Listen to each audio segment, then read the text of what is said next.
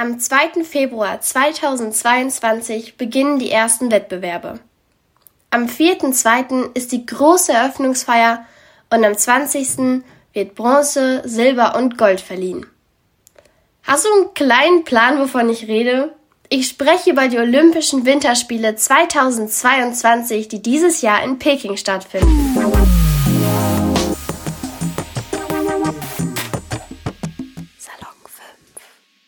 Cyber Friends, was geht ab? Ich bin's Dina und heute zurück in der Sportredaktion von Salon 5 mit dem Thema Olympische Winterspiele 2022. Ich habe mit Marcel Klein gesprochen, einem Sportjournalisten, der unter anderem auch Moderator, Reporter und Redakteur ist.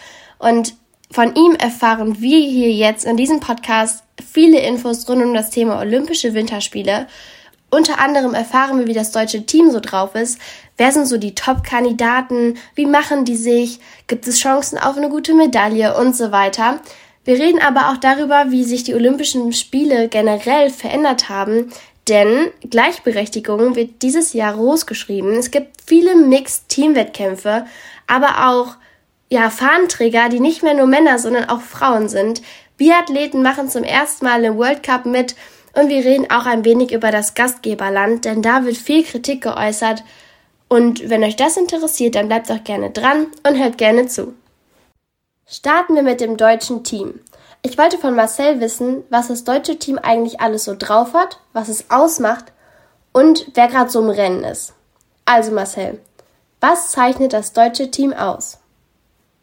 Ja, also das deutsche Team, das zeichnet sich ähm, natürlich dadurch aus, dass sie einfach auch in den letzten Jahren, wie ich finde, ähm, auch in ganz verschiedenen Disziplinen ähm, im Wintersport ähm, wirklich gut äh, unterwegs sind. Also ich sag mal, auch abseits vielleicht dieser klassischen Sportarten wie beispielsweise Biathlon oder wie Eisschnelllauf, ähm, gibt es ja jetzt auch in, im olympischen Programm viele, sage ich mal, etwas modernere Sportarten, wie zum Beispiel Snowboard. Ähm, und das finde ich halt echt toll zu sehen, dass sich das äh, deutsche Olympiateam da auch wirklich echt total toll entwickelt hat. Wenn wir jetzt gerade mal über Snowboard sprechen, Ramona Hofmeister, die ist ähm, sicherlich auch eine Medaillenkandidatin. Mhm. Äh, insofern, das finde ich halt total schön zu sehen, dass das deutsche Team ähm, wirklich auch in diesen ja, neueren oder vielleicht auch moderneren olympischen Sportarten tatsächlich dann auch ähm, ja, mit vertreten ist und auch gut unterwegs ist und auch durchaus ähm, Medaillenchancen hat. Und wenn du mich fragst, äh, wieso generell das deutsche olympische Team drauf ist, ich glaube, wenn man sich so zum Ziel gesetzt hat, so unter die Top drei Nationen zu kommen in der Medaillenwertung, dann sagt das eigentlich ja auch schon viel aus. Auf jeden Fall. Weil ähm, wenn man sich dieses Ziel gesetzt hat, dann gehört man auch definitiv äh, zu einer der Top-Nationen. Und insofern glaube ich, ähm, ja, können wir uns aus sportlicher Sicht da tatsächlich auch ein paar Hoffnungen machen. Ne? Also, das deutsche Team hat auf jeden Fall sein Ziel vor Augen, genauso auch Ramona Hofmeister, die Marcel gerade schon angesprochen hatte. Sie ist Snowboarderin, 25 Jahre alt und ihre Chancen stehen gerade bei Olympia so gut wie noch nie. Sie gewann schon zweimal die Gesamtwertung am Parallel-Riesenslalom und holte 2018 sogar Bronze nach Hause. Und obviously möchte sie jetzt sehr, sehr gerne Olympia gewinnen. Und laut Marcel ist das ja auch gar nicht so unwahrscheinlich. Wir haben aber auch gerade kurz gehört, dass das deutsche Team auf jeden Fall gut aufgestellt ist. Und wie es überhaupt aufgestellt ist und welche Sportarten dabei sind, erzählt Marcel euch jetzt. Ich glaube, es sind insgesamt sieben neue Sportarten, wenn ich es richtig mitbekommen habe, die jetzt bei Olympia ähm, auch insgesamt neu dabei sind. Und ähm, ich glaube, dass das aber auch ja ein Stück weit ähm, ein gutes Zeichen ist, dass sich der Sport, also klar, es gibt die, die klassischen olympischen äh, Kernsportarten, aber dass sich grundsätzlich auch der Sport immer weiterentwickelt. Und dass man da dann auch, äh, sei es jetzt Olympische Sommerspiele oder auch äh, Winterspiele, einfach auch mal schaut, okay, welche Sportarten können wir vielleicht irgendwie mit dazu nehmen, ähm, was eignet sich irgendwie. Und ähm, insofern finde ich das eigentlich ganz gut, dass da auch so eine ständige Entwicklung mit da drin ist. Und äh, bin insofern dann auch ähm, gespannt, was die, was die Spiele dann äh, jetzt in, in China mit sich bringen. Nicht nur das Repertoire an Sportarten hat sich weiterentwickelt, sondern auch das Thema Gleichberechtigung bei den Olympischen Spielen. Ich wollte von Marcel wissen, was sich da eigentlich alles so getan hat. Also Marcel, was ist da los? Ich glaube, da hat sich eine, eine, ganze Menge getan, was ich auch echt total super finde. Ähm, wir sehen es ja beispielsweise auch äh, im, im, im, Biathlon, da gibt es ja beispielsweise eine Mixed-Staffel. Wir sehen es jetzt tatsächlich dann auch bei den Fahnenträgern. Das ist ja jetzt zum zweiten Mal, ist das ja ein Duo. Zum ersten Mal hat es das ja bei den Olympischen Spielen in Tokio 2021 gegeben, dass ein Mann und auch eine Frau gemeinsam sozusagen die, äh, die Fahne ähm, des Landes dann ins Stadion bringen. Das sehen wir jetzt bei der deutschen Mannschaft ja auch wieder mit Francesco Friedrich und mit Claudia Pechstein. Ähm, zwei herausragende Sportler, äh, die gewählt worden sind von, von, den, äh, von den Sportlern selbst, von, von ihren ja, Teammitgliedern sozusagen und von den Fans.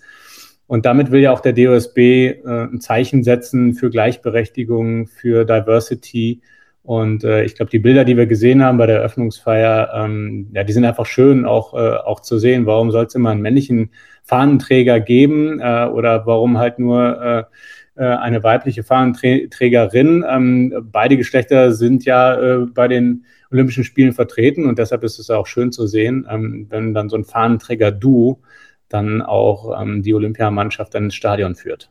Voll. Glaubst du auch, dass das irgendwie gerade so für die nächste Generation von Olympia irgendwo auch so eine Motivation sein kann oder auch generell für alle Athleten, die da gerade mitmachen, dass das irgendwie ja denen nochmal einen extra Kick gibt an Motivation, dass halt alle jetzt die Chance bekommen? Ja, könnte ich mir schon vorstellen. Ähm, wobei ich also ich glaube, ich glaube schon, dass, äh, dass egal ob Jungs oder Mädels sollten sich jetzt äh, gleichermaßen auch angesprochen fühlen, äh, egal ob wir jetzt äh, ein Fahnenträger-Duo haben ähm, äh, oder nicht. Also ich finde, Olympia ist, ist, ist ja auch für alle da, damit werben mhm. sie auch immer. Das ist ja auch so ein bisschen so der, so, so, so der Claim des, des IOC irgendwie, aber das ist es ja auch letztlich, was es, was es ausmacht, dass viele Sportler aus vielen, vielen Ländern einfach zusammenkommen, egal ob Männlein, äh, äh, Weiblein oder egal welcher Herkunft. Und ähm, ja, der Sport soll da im, im Vordergrund stehen. Ähm, dass es darüber hinaus auch wichtige andere äh, Themen gibt irgendwie, das sehen wir jetzt auch, kommen wir vielleicht später noch drauf zu sprechen. Wie gesagt, also ich, äh, ich finde das äh, toll, dass ähm, die Mixed-Wettbewerbe offensichtlich immer mehr den Weg finden, auch ins olympische Programm. Und äh, das sollte auf jeden Fall ein Vorbild sein, auch so für die Zukunft. Und wäre doch toll, wenn noch ein paar weitere Mixed Disziplinen auch in den nächsten Jahren vielleicht dazukommen. Dann warten wir mal ab, wie sich Olympia in den nächsten paar Jahren so entwickeln wird und richten unseren Fokus auf was anderes. Wie stehen die Chancen? Wir haben ja gerade gehört, dass Deutschland sich als Ziel gesetzt hat, unter die Top 3 zu kommen. Es ist ja auch nicht unwahrscheinlich, dass wir das sogar schaffen, aber dazu gehört ja noch viel mehr. Bei 15 verschiedenen Sportarten müssen sich viele Athleten und Athletinnen beweisen wer von ihnen große Chancen auf Gold, Silber oder Bronze hat und wie unsere generelle Chance jetzt wirklich steht, ob wir unter die Top 3 kommen, habe ich Marcel gefragt und das ist seine Antwort.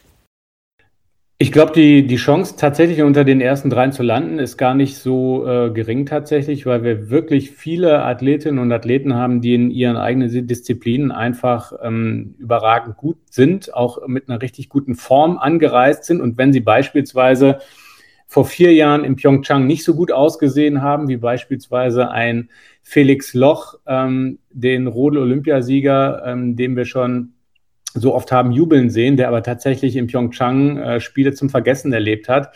Und wenn ich jetzt auch in den letzten Tagen nochmal mit ihm gesprochen habe, der ist äh, sowas von motiviert bis über beide äh, Ohrenspitzen, weil er einfach die, diese Scharte aus Pyeongchang natürlich gerne auswetzen möchte und ähm, einfach so eine riesengroße Vorfreude äh, entwickelt hat ähm, und wir auch wirklich noch ganz viele tolle andere äh, Athletinnen und Athleten gerade auch im Eiskanal haben. Ne? Also wenn wir vom Bob sprechen, äh, wenn wir von Rodeln sprechen, auch von Skeleton, ähm, dann sind da wirklich ähm, Athleten dabei, die auch äh, eine riesengroße Chance haben, auch tatsächlich nicht nur um Silber und Bronze äh, mitzufahren, sondern auch um Gold.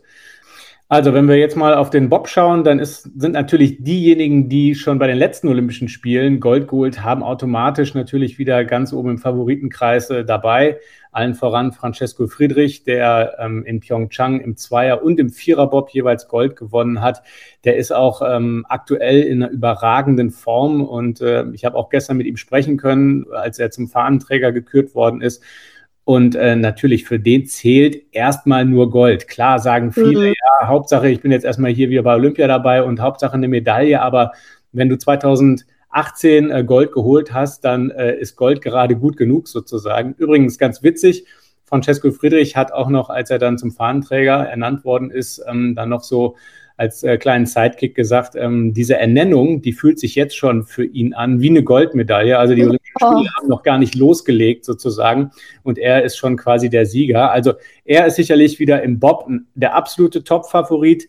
Ähm, bei den Mädels genauso Mariama Jamanka, die ja auch in ähm, Pyeongchang auch äh, Gold geholt hat.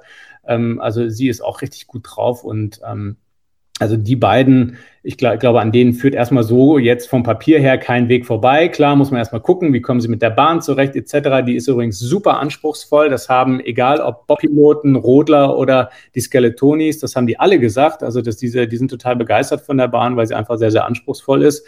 Aber auch im Rodeln, wenn wir jetzt beim Eiskanal sind, ähm, haben wir richtig gute Chancen.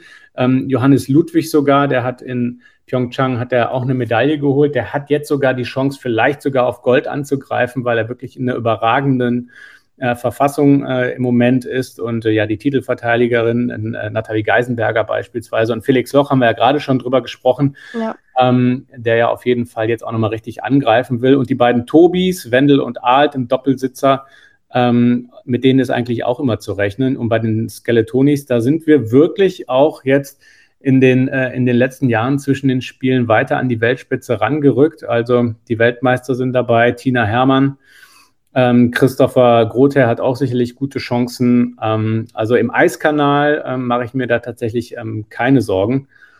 Ja, wenn wir jetzt gerade auch die Vier-Schanzentournee so ein bisschen hinter uns irgendwie, klar, das ist jetzt aus deutscher Sicht ähm, nicht so ganz ideal gelaufen, aber die Hoffnungen, die liegen da tatsächlich dann auch wieder auf, auf Karl Geiger, der, der ist sicherlich so mit Markus Eisenbichler ähm, einer der, der auch vielleicht ganz nach äh, vorne fliegen kann. Bei den Mädels, ähm, Katharina Althaus, ähm, die würde ich auch zum engeren Favoritenkreis zählen. Bei der nordischen Kombination haben wir jetzt heute so ein bisschen federn lassen müssen tatsächlich, weil ja rausgekommen ist, dass Erik Frenzel erstmal in Quarantäne muss, weil er ja ähm, positiv getestet worden ist. Ähm, genauso wie Terence Weber. Also dreimal Gold, so wie vor vier Jahren, wird es wohl nicht, aber gibt ja immerhin auch noch Vinzenz Geiger, der auch eine gute Form zuletzt hatte. Also vielleicht geht da auch noch was. Ramona Hofmeister beim Snowboard, haben wir ja vorhin schon drüber gesprochen. Genau.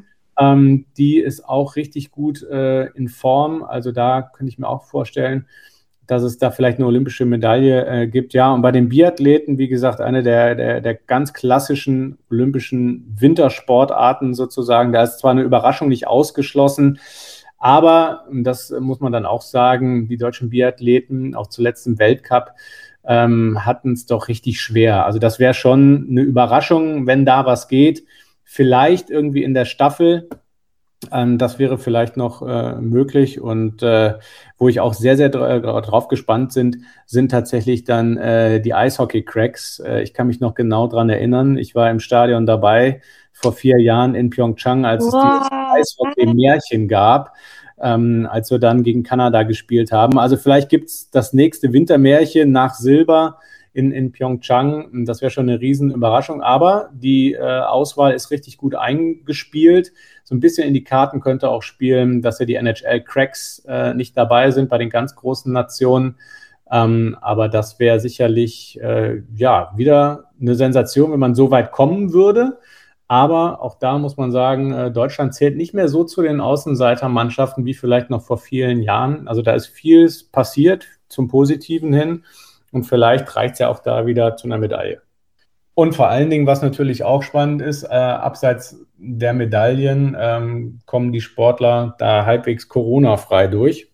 Aber nichtsdestotrotz ist das Thema Corona natürlich insofern auch ähm, ja dann nochmal besonders brisant, weil natürlich die meisten Sportler einfach die Befürchtung hatten, okay, wir fliegen vielleicht dann negativ getestet rübersteigen ins Flugzeug und wenn wir dann in Peking ankommen und dann am Flughafen empfangen werden und da einen Corona-Test machen, dann sind wir auf einmal positiv, mhm. weil wir wissen nicht genau, wie sind diese Corona-Tests in, in China gebaut, ähm, wie sensitiv, wie sensibel sind die, wann schlagen die äh, irgendwie aus, schlagen die vielleicht auch schon bei einer äh, normalen leichten Erkältung aus. Also da gibt es ja sehr große Bedenken oder hat es auch im Vorfeld äh, gegeben. Ähm, ich glaube, aus dem, aus dem deutschen, äh, vom, vom DSV gab es auch beispielsweise Bedenken, ähm, dass man vielleicht, also dass da auch äh, manipuliert werden könnte. Wenn man jemanden aus dem Rennen nehmen äh, möchte, dann ähm, hatte man beim DSV auch Bedenken, die man geäußert hat, okay, dann bekommt der äh, einfach dann ein positives Corona-Test und schon ist er raus aus dem Wettbewerb. Was?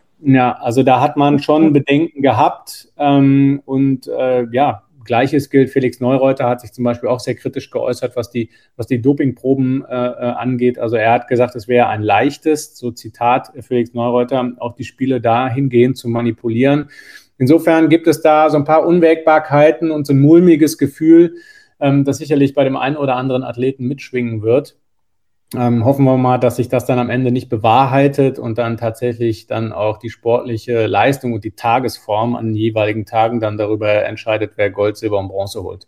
Nicht nur Corona und Doping sind ein Thema, sondern auch das Gastgeberland China. Aktuell ist es in China so, damit ihr euch das bisschen besser vorstellen könnt, falls ihr es noch nicht wisst, dass die Meinungsfreiheit dort sehr eingeschränkt ist. Das System von Überwachung und Zensur dominiert das Land und das Vorgehen der chinesischen Regierung in der Region Xinjiang, wo die muslimische Minderheit der Uiguren unterdrückt wird, ist dauerhaft ein Thema. Dass dann in China die Olympischen Spiele ausgetragen werden, wird strittig diskutiert und kritisiert. Was genau wird kritisiert, Marcel? Also die größte Kritik, die es aktuell ja am Austragungsort in China gibt, ist äh, natürlich vordergründig die Menschenrechtssituation. Ähm, ich glaube, das ist ja auch durch alle Medien gegangen, ähm, hoch und runter. Ähm, die Kritik am IOC war auch in den letzten Jahren sehr groß, dass immer wieder diese großen Veranstaltungen äh, in Ländern ausgetragen werden, die es nicht sehr genau nehmen äh, mit dem Thema Menschenrechte, wo äh, darüber hinaus von Spionage die Rede ist, äh, von Datenunsicherheit, wenn es ums Thema freie Meinungsäußerung äh, geht, auch was das Thema Pressefreiheit angeht. Ähm, also das erleben wir ja auch in diesen Tagen, dass äh, sich auch unsere Kollegen, die vor Ort sind, bei weitem nicht so frei bewegen dürfen und können, wie sie es gerne möchten. Das Gleiche gilt auch beispielsweise für die Athleten. Gut, da spielt Corona auch natürlich eine Rolle, das ist klar. Aber äh, die Kritik an China, die Kritik äh, am IOC, das äh, olympische Turnier dort auszutragen, ist immens, äh, nicht erst seit gestern. Ähm, ich habe, wie gesagt, gestern auch nochmal mit Francesco Friedrich über dieses Thema gesprochen, der mir gesagt hat, auch als ich ihn darauf angesprochen habe, letztlich wird es hier auf dem Rücken der Sportler ausgetragen. Äh, wir werden immer gefragt, ähm, warum wir diese Spiele beispielsweise nicht äh, boykottieren, aber er hat auch zum Beispiel ganz klar gesagt, dass er als Athlet für die Menschenrechtslage beispielsweise vor Ort auch erstmal persönlich nichts kann. Ähm, das ist die Entscheidung des IOC, dass äh, die Olympischen Spiele dort ausgetragen werden und äh, beispielsweise bei der Vergabe, als damals feststand und man sich entschieden hat, wir werden diese Olympischen Spiele in China stattfinden lassen, auch damals war die Menschenrechtssituation beispielsweise äh, schon total katastrophal. Äh, und insofern äh, ist die, quasi nicht jetzt der Fehler dort äh, oder gemacht worden, sondern schon viel, viel früher, als man sich Gedanken darüber gemacht hat, äh, wo eben diese Spiele ausgetragen werden. Und äh, ich kann mich jetzt eigentlich an keine Olympischen Spiele erinnern, die nicht in irgendeiner Art und Weise umstritten waren. Also wenn ich mich zurückerinnere, ähm, an die Olympischen Spiele in Sochi, wo ich vor Ort war. Ähm, da war ich sogar zweimal vor Ort, äh, einmal zu den Spielen selbst und einmal auch äh, vier Monate vorher auf einer Recherchereise, wo ich mit sehr vielen Menschen gesprochen habe, die dort äh, gelebt haben, die dann beispielsweise, wo jetzt heute dieser famose große Vergnügungspark mit der Formel 1 Rennstrecke ähm, direkt am Schwarzen Meer gelegen ist, äh, die zwangsumgesiedelt worden sind, deren Häuser platt gemacht worden sind, die plattgewalzt worden sind, um eben dort diese Sportarenen zu bauen, um den neuen Formel 1 Track ähm, zu bauen, um diesen Vergnügungspark dort zu bauen, um große Hotels zu bauen. Ähm, also diese Menschen haben auch sehr, sehr viel äh, durchgemacht. Ähm, und auch damals gab es schon große Kritik, auch am IOC, warum die äh, Spiele dort ausgetragen werden müssen, wo erstmal alles plattgewalzt werden muss, wo Leute ihre Häuser verlassen müssen, in denen sie schon äh, 20, 30 Jahre gelebt haben, was vielleicht auch äh, Elternhäuser, Familienhäuser sind, ähm, nur damit da eine neue Eishockey-Arena Arena entsteht. Ähm, genauso groß äh, war auch die Kritik ähm, bei den Olympischen Spielen in Rio de Janeiro, den Sommerspielen, als es darum ging, dass äh, Arbeiter aus den Favelas unterbezahlt sind, äh, die an den Bauten der Olympischen Spiele äh, beteiligt sind. Äh, wir können das jetzt beliebig lange fortführen. Die Fußballweltmeisterschaft in Katar, die FIFA gerät immer wieder in die Kritik. Aber da sieht man ja schon auch, äh, wie groß das äh, Verlangen, das finanzielle Verlangen ganz offensichtlich ja auch ist. Ähm, dieser Entscheidungsträger, äh, sei es IOC oder auch äh, FIFA, ähm, dort dann augenscheinlich drüber hinwegzusehen über viele Dinge ähm, aber dass jetzt Kritik am Ausrichtungsort der Olympischen Spiele, das ist alles nicht neu. Ähm, aber da muss sich tatsächlich was tun. Und äh, wie gesagt, die Sportler sind dann diejenigen, wie mir auch Francesco Friedrich sagte, die dann immer dazu befragt werden. Warum boykottiert ihr das nicht? Ja, also Felix Soch hat mir beispielsweise dann auch gesagt, okay, also entweder muss, entweder boykottieren es alle am besten, damit es wirklich einen Aufschlag hat oder gar keiner. Weil wenn jetzt ein einzelner Sportler das äh, boykottiert, dann wird es so sein, ähm, dann fährt er nicht zu Olympia, dann fährt dafür jemand anders. Aber ich sage mal, die Message, ähm, die verpufft dann auch relativ schnell. Ähm, insofern, ich bin schon der Meinung, dass die Sportler auch äh, oder deren Wort auch ein gehöriges Gewicht haben. Aber ähm, ja, vielleicht kommt es tatsächlich dann doch nur zu einem Un Umdenken, wenn die Sportler in der Masse sich dann auch dagegen aussprechen, eben diese Veranstaltungen ähm, nicht an diesen Orten stattfinden zu lassen, sondern woanders. Meine Meinung ähnelt der von Marcel und da ist mir eingefallen, dass ich letztens sogar noch was geschrieben habe, was eigentlich ziemlich gut dazu passt. Ich lese euch das einfach mal vor. Ich alleine schaffe es nicht einmal, einen Baum zu bewegen. Aber gemeinsam lassen wir Berge wandern. Und ich finde, das passt zu dieser Situation eigentlich ganz gut. Nur leider ist es nicht immer einfach, das wirklich umzusetzen. Deswegen kann ich da auch irgendwie die Athletinnen und Athleten verstehen, weshalb sie ja die Spiele nicht boykottieren. Auf der anderen Seite habe ich was gefunden, was der Papst gesagt hat. Und der Papst hat gesagt, Sport kann mit seiner universellen Sprache Brücken und der Freundschaft und Solidarität zwischen Menschen verschiedener Kulturen und Religionen bauen. Und außerdem hat er noch gesagt, dass er den Athletinnen und Athleten einzigartige Erfahrungen menschlicher Brüderlichkeit und des Friedens wünscht. Des Friedens. Freunde der Sonne, Frieden in China Menschenrechtslage, Unterdrückung. Und da hat mich mal Marcells Meinung interessiert. Äh, sehe ich tatsächlich ähnlich, ähnlich. Also ich gehe ja auch mit und sage, natürlich baut der Sport auch Brücken. Ich meine, das lässt sich ja ganz einfach runterbrechen. Also ähm, bestes Beispiel, wenn ich, als ich bei der Fußball-Weltmeisterschaft in, in, in Russland war, da haben wir im Hotel, haben wir uns abends äh, mit 20 Journalisten äh, auf dem hoteleigenen kleinen Bolzplatz getroffen und haben abends gegeneinander Fußball gespielt. Oh. So, und da waren aber wirklich Journalisten aus allen Herren Ländern dabei. Also da waren Spanier dabei, da waren Italiener dabei, da waren Schweden, Türken, Amerikaner, Kanadier. So, da war alles mit dabei. So, und dann war es dann am Ende auch egal, äh, woher du kommst, sondern wir haben zusammen in einer Mannschaft gegen die andere Mannschaft gespielt. So, und da war es dann auch egal, welche Sprache du sprichst, wie du aussiehst oder sonst irgendwas. Äh, wir haben nachher zusammen gejubelt oder uns äh, geärgert, wenn wir hinten Tor reinbekommen haben. Insofern ist das ja tatsächlich das beste Beispiel dafür, dass Sport Brücken baut. Bin ich absolut dabei und das schreibe ich ähm, sofort. Aber das wird natürlich im Kontext der Olympischen Spiele dann auch einfach gerne ja auch vom IOC gesagt, auch vom, an der Stelle hast du ja den Papst äh, äh, zitiert. Ähm, aber ich finde, so einfach darf man es sich dann auch äh, nicht machen, sondern ähm, also nur Lippenbekenntnisse irgendwie am Ende des Tages. Also man kann nicht sagen, okay, Sport baut Brücken und für mehr Menschlichkeit wollen wir einstehen und am anderen Ende äh, äh der, der Stadt werden dann Menschenrechte dann auch irgendwie alles andere als beachtet.